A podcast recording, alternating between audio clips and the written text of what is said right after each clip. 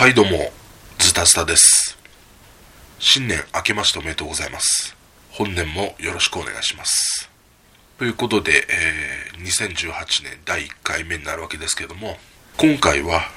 年末年始に行ってきたボードゲーム会のこと、えーそれプラス、まあ、その中で印象に残ったゲームを2つちょっと紹介したいと思います。一つはマジェスティ。でもう一つは踏み絵のためにということになります。で踏み絵のためにはそのゲームの性格上ですねネタバレをちょっとでもしてほしくないっていう人もまあいるとは思いますのでその後半の方に回しまして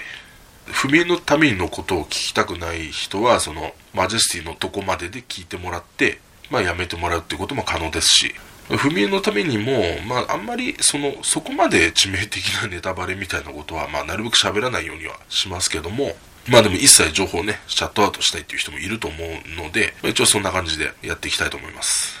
それでまあ年末はですねまあ、大晦日にそのエンゲームズさんが、まあ、主催するお寺でボードゲームというのに参加してきました。まあ、お寺で除夜の鐘を聞きながら、年越しそばを食べながら、甘酒を飲みながら、まあ、みんなでボードゲームしましょうという感じだったんですけど、まあその日はコードネーム、ハンザの女王、タギロン、ペアーズ、ハンカツ骨董市、マジェスティというような感じでプレイさせてもらいました。まあ、年明けて3日ですね。3日に、えー今度は、えージョーさん主催の新春ゆるふわボードゲーム会というのに行ってきて、ウーロン、神話の国、踏み絵のために、成敗、ワンナイトマンション、クワスフィア、ワードバスケットというふうに遊んできました。まあちょっとしばらくね、仕事が忙しくてなかなかボードゲームできなかったんですけども、まあ年末年始で結構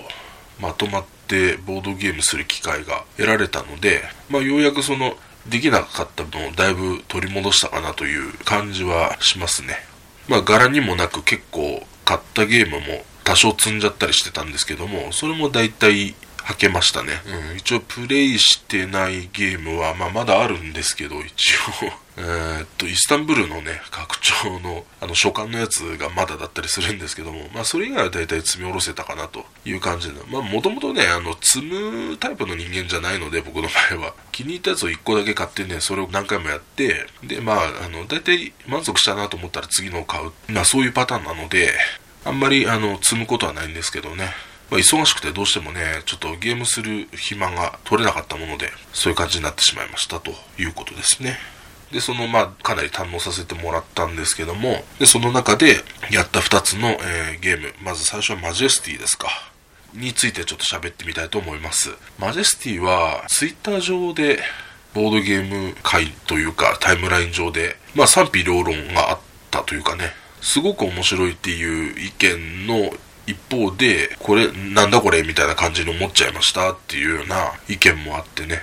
まあまあ、率にしたらね、別に五分五分ってことじゃないとは思うんですけども、まあ一部その合わないっていう人が結構いるという、そんな感じでね、あの、まだプレイしてなかったもんで、あんまり興味なかったんですけど、なんかね、最初からね、実はマジェスティはそう、あの、そうでもないとか、大したことないとかいう、なんとなくそういうのがね、記憶にあるんですよね。そういうふうに言われてたのがね。うん。で、実際に日本語版が発売されてからも、ちょっとその、あ合わんかったわっていう人も、まあまあ、何人か散見されるというような状況で、なんかね、そういうふうに、あの、意見が真っ二つに言われてると、じゃあなんかちょっとやってみたいな、みたいな、そういうふうに思っちゃうじゃないですか。そういうのもあるので、まあ、やってみたかったんですよね。俺が判断してやるぜ、みたいな、そういう気持ちになりまして、まあ、やらせてもらったんですけども、なんですかね、意見がね、真っ二つに割れるようなゲームじゃないような気がしたんですよね。ゲーム自体は、せいぜい30分とか40分で終わるようなゲームですよね。絶対1時間もかからないようなゲームなんですよ。で、まあまあそこそこ考えどころもあって、カードの取り方は、センチュリースパイスロードに、まあ似てるんですよね。ああいう、なんか無難なメカニクスを使って、ゲーム自体は、うーん、まあ、セットコレクションというか、なんというか、そのカード取ったら特殊能力が発動するんですけどね、ただそれを、まあ、使うだけというか、基本的にはお金というかね、まあ点数なんですけど、それを稼げていくだけのゲームで、多少直接攻撃はあるんですけど、個人攻撃ではないのでね、その全員に対する攻撃で。あと、まあ、防御もあるんで、で、あと、攻撃されてもそれから回復する能力がある、そういうカードもあったりするので、あの、そんなに、うん、なんか、気になるものでもないし、そもそも、なんすかね、だから、ま、マチコロみたいなもんですよね。マチコロみたいなもんだったり、ゲーム性は全然違うんですけど、キングドミノとかみたいな感じですよ。あの、いい意味でも悪い意味でも、まあゲームが薄味っていう感じですよね。うん、だから、このボリュームでこの程度のゲーム性という感じで、個人的には面白かったですよ。うん。で、まあ、現時点ではね、2回プレイしてるんで、まあ、2回とも勝ってるんでね、あの なんかその、感情的にもそんな悪くないですし、なんか、いや、そんな別に僕も持っててもいいかなって思うぐらい、あの、あれがね、2時間とか3時間であんなんだったら、何これって思うかもしれないんですけど、まあ、20分、30分、40分、そんなぐらいで終わるゲームなんで、なんか、なんなんですかね。あの、別になんかその、あれは面白くないっていう意見はわかるんですよ。全然、あの、なんだこれって思う意見もわからなくはないですけども、例えば、マチコロをすごくバッシングする人って少ないじゃないですか。なんだこのクソみたいなゲームみたいな、言う人っていないでしょ。でまあまあまあ、この、この、このぐらいのゲームで、まあこれぐらいの面白さだねっていう、そういうね、感じが分かってると思うので、まあキングドミノもそうだし、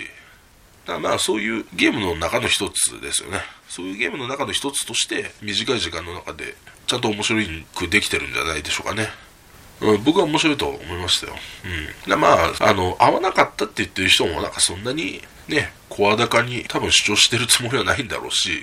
うん、まあまあまあ特定の人がそれを勝手に拾い上げてね、なんか騒ぎ立ててるだけという気もしないでもないですけども、まあ個人的にはだから合わないって言ってる人の気持ちもわかります。うん。だから薄味、薄味ですよね、非常にね。まあシンプルで簡単で薄味であると。うん。でも、まあ、別に闇はないので、うん、だからマチコロが面白いとか、キングダムビルダーが面白いとかいうのと同じ感覚で、僕はマジェスティは面白いと思いました。人によってはね、あの、B 面でやらないと面白くないよと。大体あの、評価の低い人は A 面でしかやってないからだよみたいな、そういう意見もありましたけど、僕はうん、どっちも2回とも A 面でやったんですけど、別に普通に面白かったですね。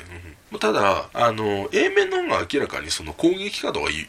効果が弱いんですよね。効果が弱いっていうか、強くないんですよ、あんまり。うん、1回目も2回目も、あんまり攻撃特化するよりも、まあ、他のことやった方が強いのかなって感じはしましたね。で、B 面になると、ちょっと攻撃も強くなるのかな。攻撃も強くなって、回復も少し弱くなるみたいな感じがあるかもしれないですよね。なので、え面でやっても B 面でやってもそれなりに面白いんじゃないでしょうか。やっぱりその、ハンスイムグリュックで、あの宝石のきらめきと、バロニーのマーク・アンドレが放つ渾身の一撃みたいな感じで身構えちゃうと、あれ？とかって思っちゃうかもしれないけど、なんか新しいゲームが出たんだって、じゃあやりましょう。おお、なんかサクサクしてて面白いじゃんっていうぐらいでいいんじゃないかなと。そういう感じのね、身構えずにやれば、僕は十分面白いゲームだと思ったし、なんならちょっと欲しいです。うん。まあそんな感じに思いましたね。ワーカーっていうんですかね、その、センチュリースパイスロールでいうとこのそのスパイスのコマみたいなで、それが、あの、こう同じように取りたいカードの手前のところに1個ずつこうやって巻いていくんですけども、それが少ないと、あの、先の方のカード取れない。でも、そのワーカーを持てる条件が5つまでなので、それよりオーバーした分取っても、1個1金になってね、要は1点になって、あの、ワーカーの貯金ができないので、まあ、5つまでしかね。だから、適度にワーカー使って補充して、ワーカー使って補充してっていう動きが必要なんですよね。まあ、そこら辺のマネジメントっていうかね。だけどそのあのお城のお姫様集めていくのが結構強かったりして、4つ5つ6つとかってなってくると、ワーカー全部5つバーンって使っても、25点プラスワーカー5つ戻ってくるみたいな、そういう強い動きになったりとかするので、まあ縦方向にね、強いカードを縦積みしていくのも強いし、使ったカードの種類ごとにその乗数するというかね、4種類のカード使ったら四四16度、え5種類だったら5 5 25と、で、7、7種類だったら7、7、10みたいな感じで点数が入るので、まあまんべんなく使うのもそれはそれで強いっていうようなそういうところがあったりするので多少なりともあの最低限の作戦の幅もあるしまあ取る時のそのジレンマね先の方の強いカードを取りたいけどそれやるとワーカーがなくなっちゃう。で弱いカードかもしれないけどこれ取ればワーカーがたくさん乗ってくるからすぐワーカー補充できるねとかそういうところの、まあ、最低限のマネジメント、まあ、そういうのをライトに楽しめて、まあ、嫌味なくやれる。まあまあサクサクっと遊べるね。いい作品だとまあ私は思いましたよ、うん、いや別になんか、うん、まああれを嫌いだっていう人もわかるし好きだっていう人もわかるし。まあ別にいろんな意見があっていいんじゃないかなと思いますよね。うん。まあそんな感じですね。まあまあ私は好きでした。はい。で次はねえー、まあ踏み絵のためにいきますか。うん。なんかねあのー、去年のエッセン結構ねいっぱいやったんですよ。多分もうあとノーリアとカリマラぐらいしかやったことないやつはなくてそれが全部やりましたけどあのね全部面白いんですよね。でおそらくねノリアとかカリマラもね多分面白いんですよやったらやったら面白いと思うんですけどなんかやっぱりねあのー、最初の頃に清水さんがやっぱつぶらいておられたようにうーんなんかこう稲妻が走るようなものはないですよねうん、やっぱり全ての作品がね、やっぱりどっかで見たことあるようなその騎士感だったり、無難ですよね。お気に入ってるというかね。うん。で、人によっては、ヘブンエルがいいって言ってる人が結構多いのかなとは思うんですけど、うーん、まああれもね、まあユーロっちゃユーロですしね。僕はどっちかっていうと拡大再生産とかちょっとずつ自分が強くなっていく要素のあるゲームがやっぱ好きなのでね。あの建物を建てていってそれの特殊能力で他の人ができないことをちょっとずつやれるようになったりとか生産力をこう増強していくようなね。そういうゲームが好きなのでまあヘブンエールはあんまりそういう要素はないといえばないのでうんまあユーロですよねなので別に面白かったですけど面白かったけど、まあ、でも普通に面白いだけみたいな感じが、あの、その、要は魂を揺さぶられる感じっていうか、うん、その、これはもうあと50回、100回やりたいなとかっていう気にはならなかったですね。逆にそういう方向でいけばね、ガイアプロジェクトとか、そういうのになるんでしょうけど、やっぱガイアもカレドニアもそうですけど、やっぱりね、何年も前にテラミスティカをやって、ハマらなかった人間が、今更あれやってハマるんかっていう話がね、あるんでね。うん、あれやって楽しい人は多分その、テラミスティカやっても楽しかったはずなんで、そこら辺の問題点ですよね。だからまあ、たまたまその、あの、最、ここ最近ね、あの、ゲームやり始めて、テラミスティカをやってきてなかったんですよっていう人にはまあ多分おすすめだと思うし、あの、もともとテラミスティカも好きでしたっていう人はね、全然楽しめると思うんですが、僕は、うん、やっぱそんなテレビスがまあ5回ぐらいやってまあまあこんな感じかな。まあちょっと悪くはないけど長いなみたいな感じだったんでね、まあ、そういう人間からするとやっぱちょっと上2つもうんそんなにそんなにいいって感じなんですよね、うん、だってもともとね数年前にあったゲームのほとんど7割8割同じなんでね。アズールもアズールはそのドラフト部分がねあのすごい面白いんですけどロチェドラというか。あそこは面白いんだけど、まあ、うん、でもあそこだけかなという感じもするしね、その、それとって得点していくところは、うん、なんかあんまり単純すぎて、そんなに僕は楽しいとも思わなかったので、あのシステムを使った、なんかもっと別のセットコレクションみたいなのを作ってくれたら嬉しいな、みたいな感じ。うん、ちょっとドラフトというか、あの、取っていくところのルールだけ面白くて、それ以外はいまいちという感じなので、ちょっとシンプルすぎたかな。そういう感じ。うーん、アルティプラノも、うーん、面白いけど、うん、オルレアンの方が面白いかな。っていうね。なんか、あれ？テーマとだいぶずれちゃいましたけどね。うんうん、まあそういう、まあちょっと話を元に戻す、まあ要はエッセンの作品を例年よりもね、かなり速いペースでやれてるので、そこは本当感謝なんですけどね、そのすごい時代になったなと。まあ各メーカーだとかね、あとその、えー、僕の住んでるその近隣でそういうボードゲームを売ってくれるところがすごく増えたので、そういうところとかも全て含めて感謝なんですけど、まあ今年は終作が多かったけども、うん、なんかそのガツンとくるものがなかったというのが僕の中の現時点での印象でしたね。優等生は多かったけど、癖があるけども、すごいこれ面白いぞっていうのが、ちょっといまいちなかったたかな。というね、そういう感じに思ってます。うん、で、その中で、そのエッセンの作品ではないんですけども、えー、まあ、ゲームマーの踏み絵のためにですか、これがね、あの、とてもじゃないけど、万人には勧められないゲームなんですけど、僕は一番衝撃を受けましたね。うん、この年末年始でやったものの中では、一番衝撃を受けました。まあ、そのテーマはね、こう、主人公の男の子と女の子がいて、まあ、高校生だと思うんですけど、女の子の方が、謎の死を遂げてしまうんだけども、その子のお母さんに腕時計を渡されたと。で、その腕時計、なんでその腕時計があるのかっていうと、その彼女は幼馴染なんだけども、実はその主人公の男の子のことが好きで、プレゼントに渡そうと思ってたんだけど、その願いを叶えられずに、まあ死んじゃったと。なので、これをあなたに渡しますというふうにももらった。で、その腕時計をつけたら、なぜかタイムリープして彼女が死ぬ前の数日前に戻ってきたと。で、どうしてそういう力があるのか、何なのかちょっとよくわかんないけども、もしかしたら努力すれば、その彼女の死を回避できるんじゃないかということでね、主人公が頑張るっていうね、そういう、まあ、テーマなんですけども。まずこのテーマを聞いただけでもうかなり心が揺さぶられたと言いますか、もうこのテーマだけで、あ、買おうって思ったんで、基本的にテーマあんまり重視しない人なんで、僕の場合は。テーマだけで買おうと思ったのはかなり久しぶりでしたね。うん。こいつはいいやと思いましたね。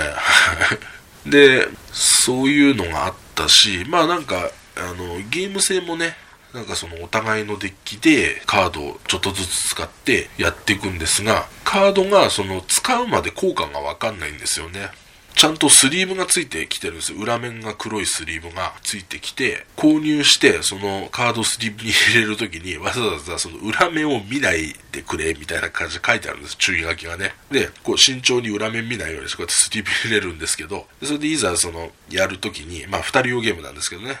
プレイした瞬間にカードを裏向きに差し直して、それでやっと効果がわかるっていうね。で、もう、ものによってはね、なんかそういう使ったらいきなりゲームオーバーみたいなものもあったりとか、そういう、なんじゃこりゃみたいな。で、とりあえずその、トゥルーエンディング目指して何回もやってくれと。そういうゲームなんですけども、まあ、これがね、本当に面白かったです。な現時点でね、まだトゥルーエンディング見れてないんですけども、まあ面白いですよね。確実にパンデミックレガシーとか、タイムストーリーズとか、まあ、ああいうものからね、そのインスパイアされてね、金井誠司さんお得意のミニマリズムで、まあ、それを凝縮させてね、コンパクトにまとめたようなゲームだと思うんですけども、そこにプレイ時間の短縮短縮つってまあタイムストーリーズとどっちが短いかっていうのはちょっと微妙なところなんですけども、まあ繰り返しやりやすいっていうかね、まあ、早い人だったら本当ね、30分1時間でもしかしたらクリアできるかもしれないし、うん。まあ、僕はちょっとね、3時間やってもクリアできなかったんですけども、多少運もあるしね、トレーディングカードゲーマーが喜ぶようなね、カードの効果の組み合わせで、コンボみたいなのを考えて、こうやったら有効に機能できるんじゃないかとかね。で、まあ、基本的にはどっちかの山札が尽きたり、カードを表向きで使うと普通にその効果が出るんですけど、裏向きで使うと効果が出ないんですね。だから、使いたくない効果のものがもし来そうだったりしたら、裏面で使って、別の効果にあの置き換えてプレイしたりするんですけど、その裏向きにするっていうのが4回起きちゃうと、まあそれもゲームオーバーなんですよ。まあバッドエンドみたいな感じになるんで、で、それを山札が尽きる前に、え、何とかすると。もしくはその裏向きに4枚になる前にどうにかしないといけないっていうね、感じなんで、まあここら辺ぐらいまでは別に、うん、そんなネタバレしても全然大丈夫だろうと思うので、ちゃいますけど。で、まあ、とにかく最初はカードの効果を全部わからないといけないので、とにかく、まあ、ゲームオーバーになってもいいので、全部表向きでとにかく使い続ける。で、すべてのカード効果がわかるようになってから、じゃあどうやったらクリアできる、できるようになるのかっていうのを突き詰めて考えていくというかね、カードの効果と、どうやってこんぼればうまいこといくのかなっていうのを、まあ、2人で考えてやるというゲームなんですけどね。その一番、何て言うか、その、リプレイヤー心をくすぐる作品でしたよ。その年末年始、去年のエッセン以降から、まあ、ゲームマーとかのものも含めて、一番、あの、そあのゲームが一番出来がいいとか、一番メカニクスがしっかりしてるとか、そういうのは言わないんですけど、あれが一番名作とか言わないんですけど、まあ一番魂にガツンときたっていうかね、テーマもそうだし、うん。で、何回もトライするんですけど、やっぱ運に阻まれたりとか、もう一歩のところで自分が、あの、ヘマしてミスって、あの、失敗しちゃったりとかね、すごい悔しいんですよ。で、悔しいんですけど、なんとかして踏み絵を救いたいなっていうね、そのやっぱそのテーマに乗っかるんで、その感情がね、そういうところも含めて、素晴らしい出来でした。なので、まあ、本編のね、そのシナリオ以外にも、さらに2つくっついてるんでね、うん、その本編がクリアできたとしても、そのトゥルーエンディングを見れたとしても、あと残り2つあるんで、まだまだ楽しめそうなのでね、ただし、そのトゥルーエンディング見れるまで頑張れないとなかなかね、ちょっとダメなのかな。だからそこ、その根性がない人とかだとどうしても、うん、あんまりその、なんていうか、評価は上がってこないのかなという感じになりますかね。うん。さっき言ったように、ある程度ゲームに慣れてる人間が3時間ぶっ続けでやってもクリアできなかったったのもまあ確かなことなんで、で、ゲーム感があって、運が良ければ1時間とか2時間でクリアする人もいるだろうし、だけどそれは、まあ、途中でやめちゃうとね、全てが台無しになってしまうので、1回とか2回だけやって、全てを押し量れるようなゲームではないんでね、まあそこら辺で賛否両論は分かれるゲームだと思います。あの、必ずしも10人が10人楽しいというゲームではないでしょう。でも、リプレイするのが大好きなまあ、リプレイヤーであればね、結構ハマれるんじゃないかなと思いましたね。とりあえず、トゥルーエンディング見れるまでは僕もなんか頑張ってね、その、やってくれる人見つけてやっていきたいなと、そういうふうに思ってます。はい。まあ、こんなとこにしますかね。うん。今回は、マジェスティと、えー、踏み絵のためにについて喋って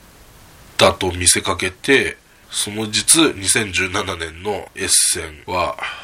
優等生は多いけど、ガツンとくるのはなかったねという僕の本音というか感情をぶつけるという回でした。それでは今日はここまでにしたいと思います。では。